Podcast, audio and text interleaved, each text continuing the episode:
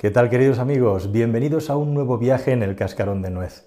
Esta historia, si no fuera porque realmente es verdadera, si la oyes así sin prestar mucha atención, pensarías que te están contando el guion de una próxima película de aventuras de Hollywood o que está sacada de alguna novela de aventuras. Pero realmente la historia que te voy a contar, la historia del tesoro de Bactria, también conocido como el tesoro de Tilia Tepe, es una historia completamente real y como se suele decir, la realidad en este caso supera la ficción. Ya sabes que estás en el Cascarón de Nuez, el canal de Juan Francisco Calero, donde te intento contar historias interesantes, ya sea humanas, de empresas o eso, de la historia que no conocemos y que merecen ser contadas. Y hoy, desgraciadamente, este asunto es de plena actualidad, porque precisamente este fabuloso tesoro que ha resistido de manera milagrosa. Y ahí está la gran cuestión, el gran núcleo de la historia a lo largo del tiempo, a pesar de estar oculto en un país tan convulso como Afganistán, pues es de desgraciada actualidad precisamente porque las noticias que llegan de Afganistán, como bien sabéis, son la toma del poder de nuevo por parte de los talibanes y este tesoro probablemente con toda la información que circula y que hay, por primera vez en la historia corre el máximo peligro, aunque como vais a ver a lo largo de las últimas décadas, desde que fue descubierto en el año 78, ha permanecido milagrosamente intacto a pesar de que por muchas ocasiones todos los guerreros que han conseguido el poder en ese país han intentado encontrarlo, expoliarlo, venderlo e incluso destruirlo. Esta es la historia del tesoro de Bactria.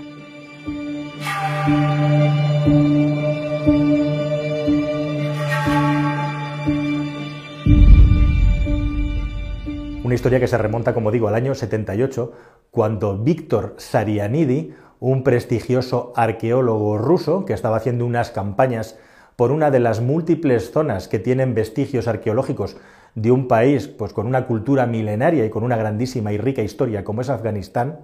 vinculado entre otras cosas a los imperios de Alejandro Magno o a la ruta de la seda, se encuentra como siempre de una manera accidental con un yacimiento arqueológico, otro más, que a medida que va desenterrando con todo su equipo, descubre la magnitud de lo que hay ahí debajo. Y debajo justamente de seis sarcófagos, convenientemente ocultos para que nadie saqueara las riquezas que hay, se encuentra con un tesoro que los historiadores y los expertos han puesto a la altura del de Tutankamón. Yo no me atrevo a decir que es el tesoro conocido más grande de la historia de la humanidad, pero sin duda es uno de los más grandes y los más importantes. ¿En qué consiste? Consiste en nada menos que 20.000 piezas catalogadas de oro, de plata y de marfil, toda clase de ornamentos, aditamentos, objetos mitológicos e históricos que estaban escondidos en la zona, en el reino de Tiliatepe, en un lugar que mostraba pues, los vestigios de antiguas guerras que se libraron en ese lugar y cómo la civilización que estaba presente tuvo que recular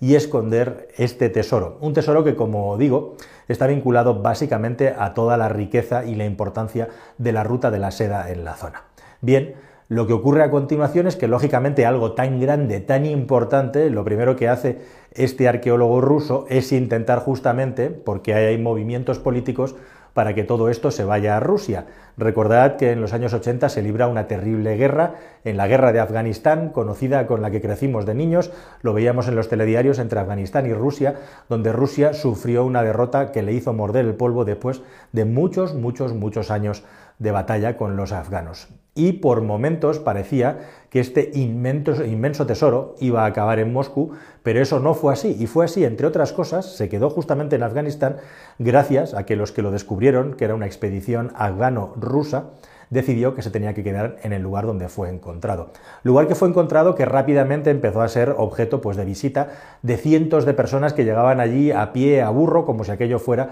pues, la fiebre del oro, intentando encontrar por la zona toda clase de restos arqueológicos de valor para intentar vender por el mundo. Incluso se cuenta la anécdota de un hombre que llegó allí sin nada y que se quedó acampando. Se acercaron a preguntarle, era un campesino de la zona, y el campesino dijo que su mujer le había echado de casa porque llevaban montones de años viviendo en la pobreza, arando la tierra, y no había sido capaz de encontrar el tesoro que tenían debajo de sus pies. Pero justamente el tesoro que tenían debajo de sus pies era tan importante que después de todos estos vestigios guerrilleros, eh, termina la guerra de Afganistán, pero no termina la paz en el país. Y mientras tanto, En los tiempos en los que hay una mínima estabilidad se decide, por supuesto, trasladar este tesoro a un lugar mucho más seguro, en la capital, en Kabul, concretamente en el Banco Central, donde teóricamente está preparada las cámaras acorazadas para guardar el oro del país y los documentos más importantes, aunque tenéis que saber que el oro de Afganistán lleva desde los años 30 en un 98, 90 y mucho por ciento escondido y guardado en las cámaras del Banco Central de los Estados Unidos en Nueva York, pero la cuestión es que ese es el lugar más seguro del país y es ahí a donde se traslada el tesoro de Bactria.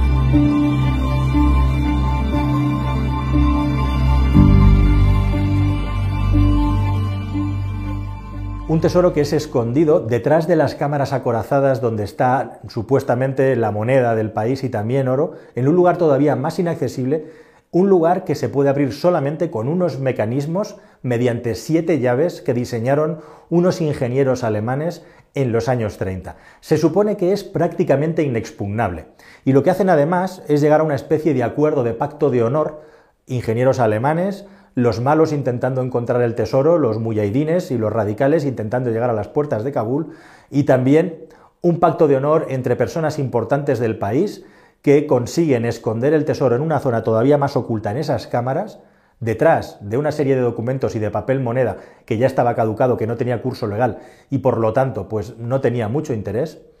cerrado bajo siete llaves, llaves que se reparten cada una de ellas a una persona distinta, que no va a tener ningún contacto entre ellos y que la mayoría se van a marchar del país para intentar mantener el tesoro a salvo. Un tesoro que, como digo, tiene que soportar varios envites de la guerra civil en el país, en el año 91-92 aproximadamente hubo una misión diplomática suiza a Kabul, Afganistán, y el presidente Mohamed Nayibullah les llevó a ver el tesoro de Bactria para que pudieran saber lo que había allí escondido. Y se llevaron la grandísima sorpresa de que por el camino se encontraban con toda clase de los vestigios de tiroteos, bombas, etcétera, que había habido en el lugar intentando volarlo para intentar acceder al tesoro pero nadie pudo llegar a localizar ese sitio. Pero los tiempos avanzan y aunque había habido muchos intentos, no ocurre nada importante o especial aparte de que la paz en Afganistán siempre dura muy poco. Y en el año 96 los talibanes llegan al poder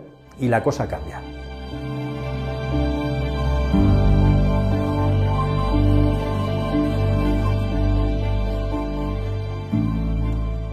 Los talibanes llegan al poder e instauran el reino del terror más cruel que se conoce en los tiempos modernos, como bien sabéis,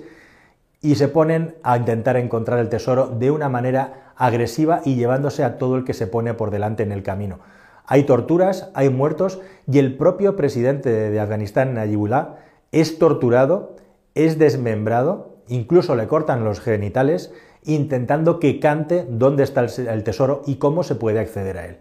pero Naribullah no canta y acabará muerto empalado junto a su hermano en una plaza en el centro de Kabul para que quede claro lo que le va a pasar a todo aquel que se intente enfrentar a los talibanes. Corría, como digo, el año 96 cuando esto ocurrió. Desde el año 96 hasta 2001 y el evento de las Torres Gemelas, los talibanes por dos veces intentaron localizar el tesoro. En la primera de ellas consiguieron entrar en las cámaras acorazadas en las que había algunos lingotes de oro, como digo, y mucho dinero, pero los allí presentes, que les dieron acceso al lugar, les convencieron de que allí no había nada más, y ellos no fueron capaces de encontrarlo. Se marcharon de allí. Y en el año 2001 pasó algo parecido, llegaron incluso un poco más lejos, pero justo cuando iban a localizar el tesoro, una persona a la que previamente le habían puesto una pistola en la sien para que cantara dónde estaba el tesoro, les enseñó el lugar y consiguió igualmente convencerles de que allí no había nada. Y no solo eso, sino que la puerta que daba acceso a la cámara corazada, que a su vez da acceso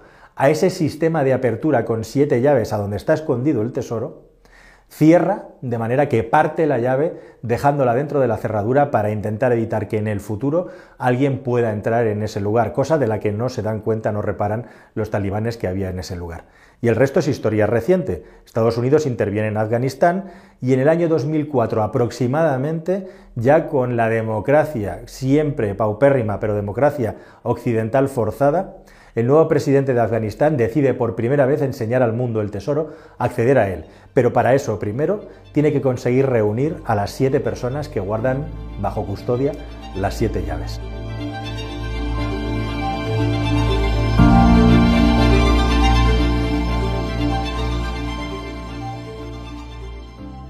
Y así es, tienen acceso los máximos especialistas en la materia, por supuesto, y además de una manera de homenaje, se invita al arqueólogo ruso a que forma parte del equipo de investigación que va a intentar ahora sí analizar a fondo el tesoro, y eso es lo que se hace. Y lo más importante de todo, las siete personas que tienen que ayudar a llegar al lugar vienen Todas cumplen con su palabra y es posible acceder a todos y cada una de las 20.000 piezas que conforman el tesoro, que se fotografía, se pesa, se cataloga y se puede llegar a conocer en parte todo su valor.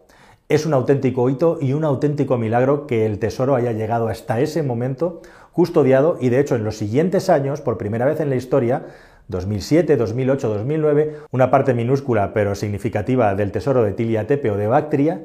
es mostrado en los mejores museos del mundo, en París, en los Estados Unidos, y todo parece ir bien. Cada vez que se termina, pues todo ese tesoro, toda esa eh, cantidad ingente de reliquias vuelven a Afganistán. Y así ha sido, hasta que hace unos escasos días los talibanes se han vuelto a hacer con el control del país, han entrado en Kabul y no tenemos ni idea ahora mismo, en este preciso momento, de si el tesoro de Bactria está de nuevo en el mismo lugar en el que ha sido custodiado todos estos años, si este tesoro antes del avance de talibán ha sido sacado del país de alguna manera o si sigue ahí dentro y si sigue ahí dentro, ¿dónde está guardado? Es un absoluto misterio y nadie lo sabe y por tiempo nadie lo va a saber. Pero la cuestión es que el tesoro corre más peligro que nunca. La cuestión es que los talibanes cuando estuvieron en el poder no dudaron en ejecutar a quien hiciera falta para encontrarlo y al final acabaron encontrando dónde estaba, pero fueron tan torpes que no fueron capaces de localizar el sitio concreto, la ubicación,